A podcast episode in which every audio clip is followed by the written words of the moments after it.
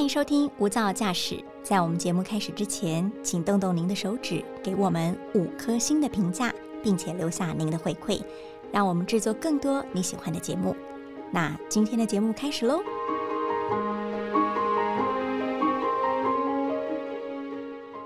美国作家安德鲁斯曾经这么说：“人生至少要有两次冲动，一个是奋不顾身的爱情。”一个是说走就走的旅行，您也有这样的冲动吗？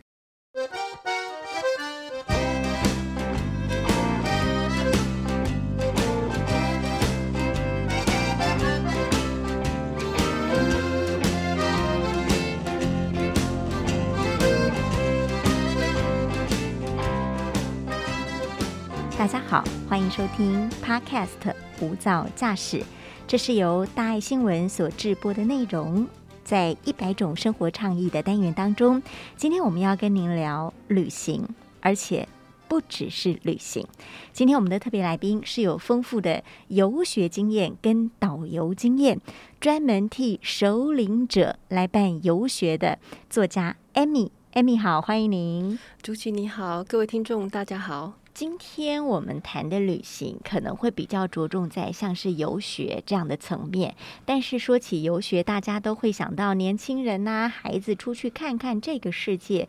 可是今天我们要谈的主题不是年轻人，而是所谓的熟龄游学哈。可不可以跟我们聊聊这两者之间最大的差异？除了年龄不同、大家的活力不同之外，还有什么是不一样的？嗯，其实他们蛮类似的。如果你撇开年纪这件事情不去看它的话，呃，不管是在呃学习上面，或者是旅游行程的安排上面，或甚至是住宿上面，其实都很类似。嗯，对，这个游学就是结合 long stay 学习跟深度旅游的一个行程。换言之，即便是首领游学，这些团员也要去上课。对，没错，在。一个地方住上一段时间，对，那一般来讲会建议至少两个礼拜以上的时间。为什么呢？因为比方说你去到欧美那么远，你光调时差可能就需要一个星期。那如果说你只去一个礼拜，你时差都还没调好，你就回来了，这样就有点可惜。OK，那上课是上什么呢？我们总不可能去学国文、英文、数学吧？嗯哼，对，那就看你选择的国家。其实一开始，呃，我们设定的也会比较狭隘一点，因因为我以前带的青少年游学团呢，我们真的就是只是学语言。嗯，后来呢，我们慢慢慢慢的发现说，其实不只是语言，其实国外还有很多东西我们可以去上课和学习。比方说，国外的烹饪课，你可以学西班牙烹饪、意大利烹饪，他们这种地中海饮食是要怎么料理？是呃，品酒课。哦，你可以实地到酒庄去看葡萄是怎么种的，然后这个酒是怎么酿出来的。哇，好有趣！对，然后甚至是佛朗明歌舞的课啊，像我们在西班牙就有上这些。那我就觉得说这些。更丰富的行程反而更适合首领者，而不要把它局限在好像只是语言的学习，这样我觉得就太狭隘了。没有错，因为首领者呃，语言也许不是他真正这么想学的东西，对，而只是其中一项而已。假如我们去到日本，去到。呃，这个西班牙可以学一点当地的语言，那是很棒，因为你可以融入当地，做一些简单的问候。但你如果能够学更多在地的文化的话，会更让你的旅程回来的时候那个收获程度是不一样的。你会觉得很丰富。说实在话，以我们这样的年纪要去学一个新的语言，并不是非常容易。是，所以当你。比方说西班牙来讲，我们去的时候就学到了打招呼啊，谢谢，要一杯热水啦，咖点咖啡啦，这些点一杯酒，你光学到这些，你就兴奋的不得了，因为你既然可以用另外一种语言跟当地的人沟通。嗯，对，所以语言其实不是一个学习的重点。嗯，比方说。像我如果替自己规划一个泰国的游学行程的话，我们就去泰国呃大皇宫的那个按摩学校学泰式按摩。哇哦！那他的他的行程呢，他可以学到很专业，比方说你花几百个小时，或者是很粗浅的，我们只是去体验的，比方说一天两天啊，学习这个泰式按摩，然后我们学习泰式烹饪。然后泰式的传统舞蹈。然后再去学呃蔬果雕刻，因为泰国这个蔬果雕刻也是非常有名的。然后再去体验一下泰拳，那就会跟你以往的曼谷的旅行完全完全的不一样。对，因为你学到的东西是你终身可能都会很难忘的。也许你学的不是那么深，但你至少接触到这个领域的行家了。对对。那呃，所谓游学，当然就是边旅游边学习嘛。学习的部分，刚才艾米提到，它的面向非常的多元，而且听起来很有趣，但是也会有旅游的部分，对不对？对，好像我们比如白天、中午以前我们在学，下午就是我们游的时刻。没错，嗯，其实这个部分的安排就跟小朋友或者是青少年的游学团是一样的。早上的时间呢，都要在教室里面上课，就是学语言的部分。然后下午的部分呢，安排就很多元了。比方说，体验当地的文化，看一下赛狗啊，啊，一起跟当地人同乐啦，是，或者是老师带我们到公园里面去跟当地人玩游戏啦。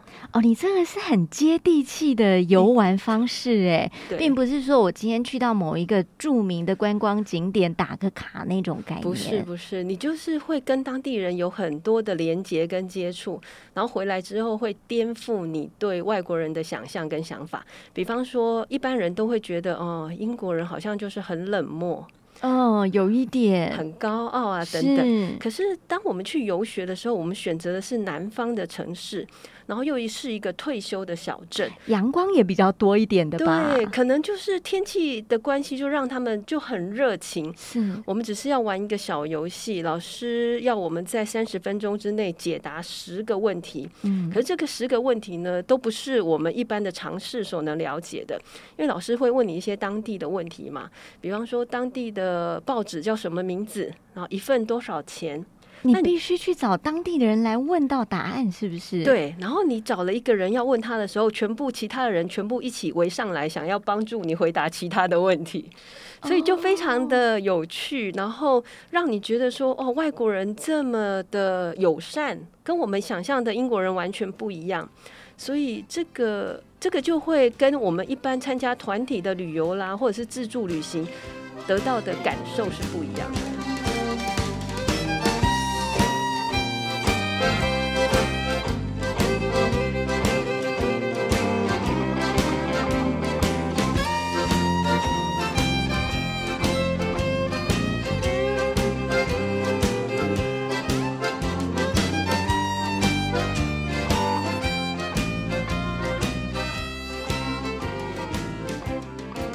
回过头谈，我们自助旅行也好，团体旅游也好，都是比较观光景点、走马看花式的。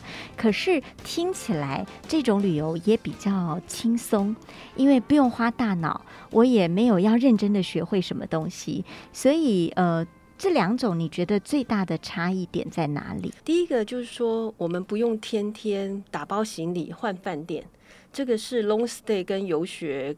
和那个一般的旅行比较不一样的地方，所以我们住在同一个地方。对，我们住在同一个城市，甚至是同一个家庭，或者是同一个宿舍里面，呃，长达一两个礼拜，甚至更长的时间。嗯，所以你就不用带那么多行李，你也不用天天打包你的行李，然后不用天天 check in check out 你的饭店，嗯，然后再就是说，你白天不会有很多拉车的行程哦，因为你不转换城市了嘛，所以你就有很多时间。那有些人可能不太习惯，他就习惯被填满。因为有些人就觉得说啊，你没有告诉我要干什么，那我等一下要干什么呢？这个就是我们很习惯，是当我跟着团去旅行，我几乎不用带大脑，反正有人会在后面赶鸭子上架，告诉我现在去哪，下一站是哪里。对，连上厕所都帮你安排好了。是，对。可是你如果是游学，就不是这样子，你可能需要自己去找厕所，然后这一段时间可能是一个留白，他可能两个小时，他不会告诉你说你要干什么，他只会跟你讲说啊，那两。两个小时之后，我们在哪里集合？对，那你回来，那这两个小时你就有很充分的时间。喜欢喝咖啡人去喝咖啡，喜欢去 pub 人去 pub，然后甚至是喜欢购物的人，他们可以做自己喜欢的事情。那我觉得这个方面呢，就让我们觉得比较弹性，也比较轻松，然后也颠覆大家一般对旅游团这种团的印象。有没有一个呃年龄的 range 是熟龄游学团最适合的？比方说，假设五十岁吗？六十岁还行吗？七十岁还行吗？其实，在国外对这个熟龄游学呢，这种。呃，这种游旅游方式呢，他们是有一个年龄的界定的。嗯，所以在台湾我们讲说，哦，熟龄好像三十岁也可以叫熟龄，四十岁、五十岁都可以叫熟龄。没有，在国外就是五十加，就五十 fifty plus 以上以上。对，只要你是满五十岁以上呢，然后呢，你愿意到这些学校去学习，你就报名他的这个熟龄游学的课程。嗯，那你所有的同学呢，都会是五十岁以上的。但是会不会有五十岁有七十岁？会，最多他没有限制你最高年龄的限制。那我们有遇到差不多将近八十岁的。OK，对对，所以他你一百岁你愿意去，他也会欢迎你，只要你的体力啦各方面你觉得得你可以附和的话。嗯，所以很多国家的学校都有开放这种所谓首领游学，我们可以跟团，也可以自己报名，是吗？对对对，其实团在台湾来讲，其才刚开始没有多久，是，所以在过去台湾的人都是，如果他有上了年纪之后想要去游学，他就只能自己去嘛。那在国外以亚洲来讲的话，日本人是走的比我们快的，嗯，他是走在我们的前面，所以你到英国去游学的时候。你会经常看到日本人年纪上了年纪的日本人到那边去学英文，然后报名那边的语言学校。他们已经有这种风气。那我就很想要了解，当您选择这种熟龄游学，自己去游学，您的第一站也是选日本。是为什么呢？哦，那时候刚好是呃，我老公二零一七年提早退休嘛，那我们就想要找一个地方 long stay。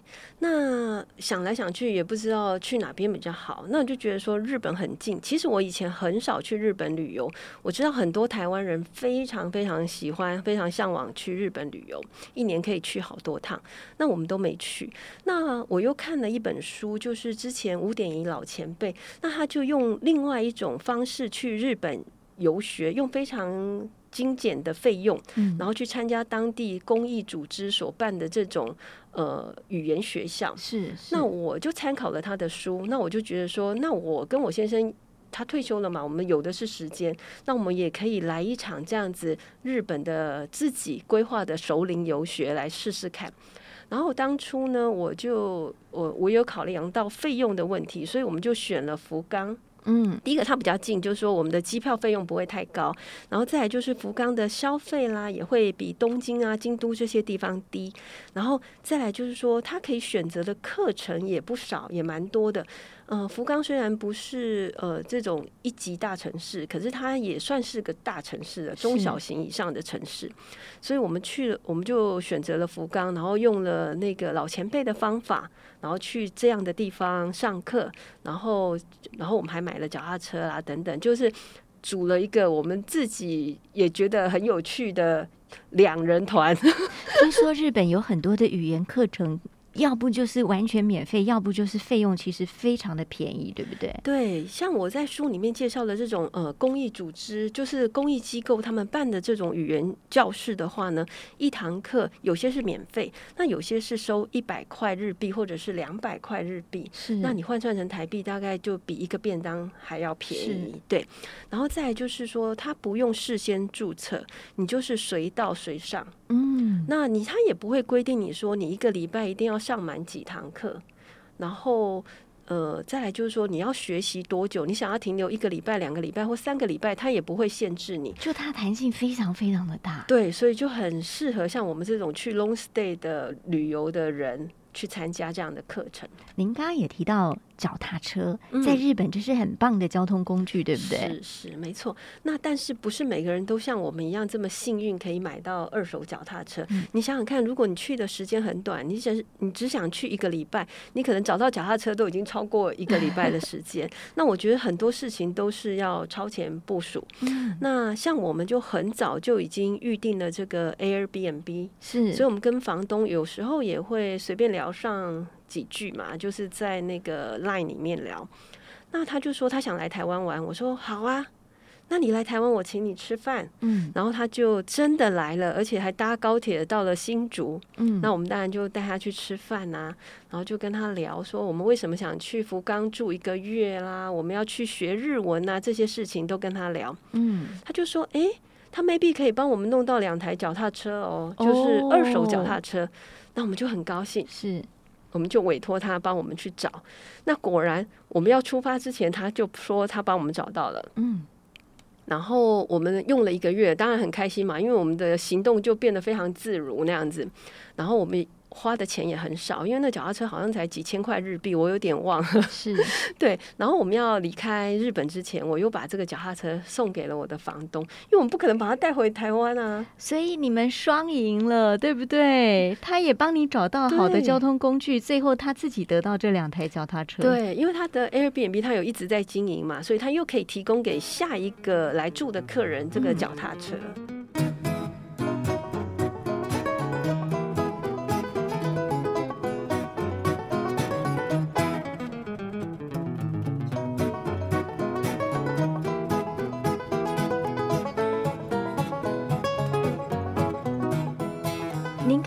的比较像是住在一个民宿里头哈，对不对？但是呃，有一些游学团，你们会特别让他住在别人的家里，比较像 homestay 这样子的概念。对，因为去日本那一次是我跟我老公自己去的，所以我们就在网络上找了这种出租公寓。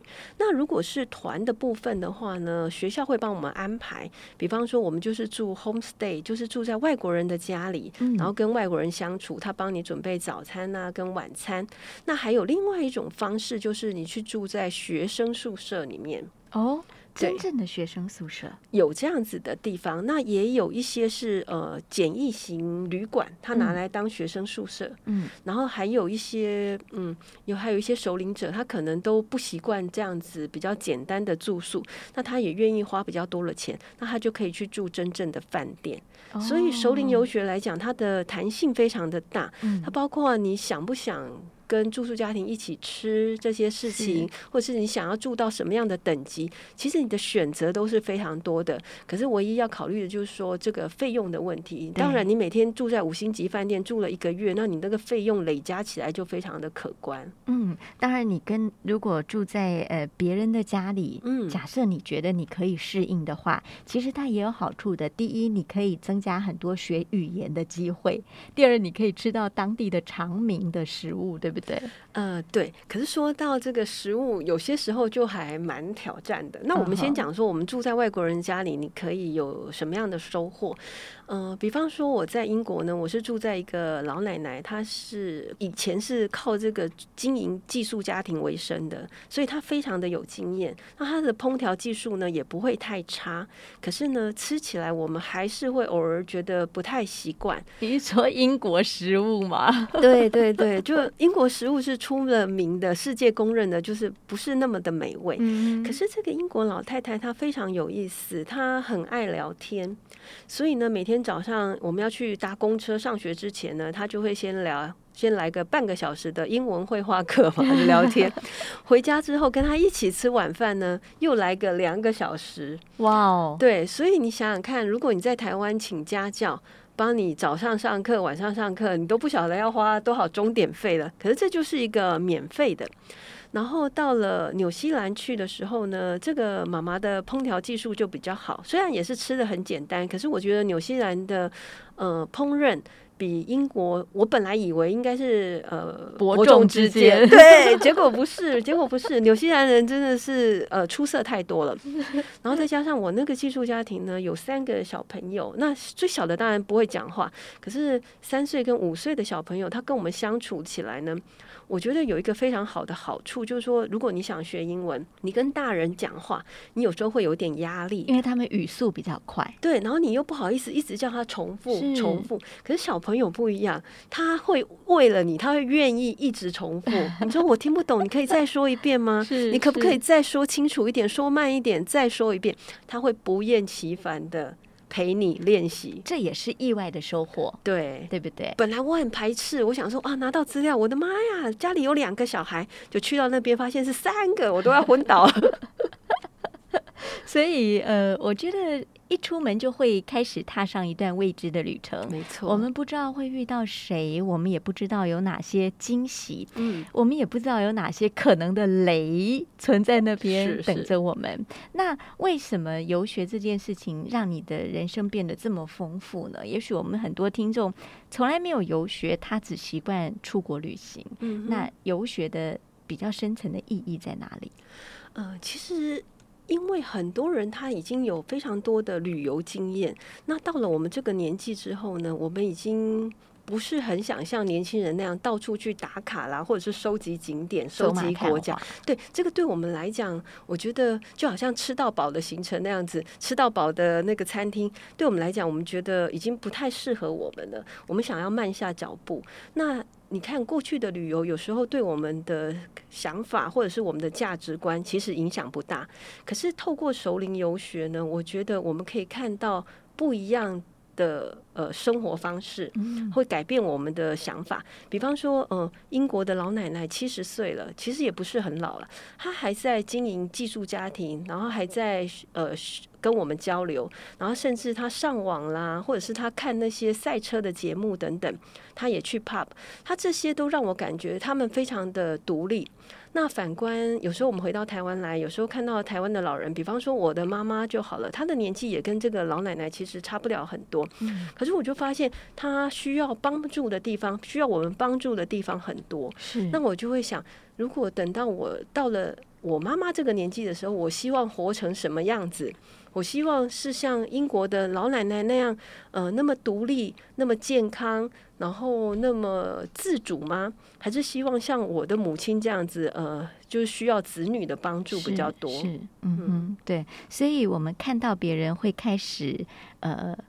谋划一下自己，不管我的现在、我的过去，或者是我的未来，那旅途当中遇到的每一个人，不管他是好的是坏的，我相信都是很好的老师。是，对。好，我想，呃，我们还要跟 Amy 再有下一集的聊天，包含了 Amy 去过的，呃，首领游学有，呃，日本、英国，刚刚提到的纽西兰，还有西班牙，对，还有呢？呃，菲律宾，菲律宾，OK，这几个国家都是深度游学，让会让你看到截然不同的面相。还有大家可能也很想知道，我这一趟深度游学出去两个礼拜，我到底要花多少钱？还有就是我英文都不通，哎，我这个基本的沟通有问题，我还能出国游学吗？我想在我们下半段的节目第二集当中，我们再跟 Amy 继续聊聊。谢谢您收听今天的无噪驾驶。一百种生活倡议，我们一起冲动一场旅行去吧！我们下次再见。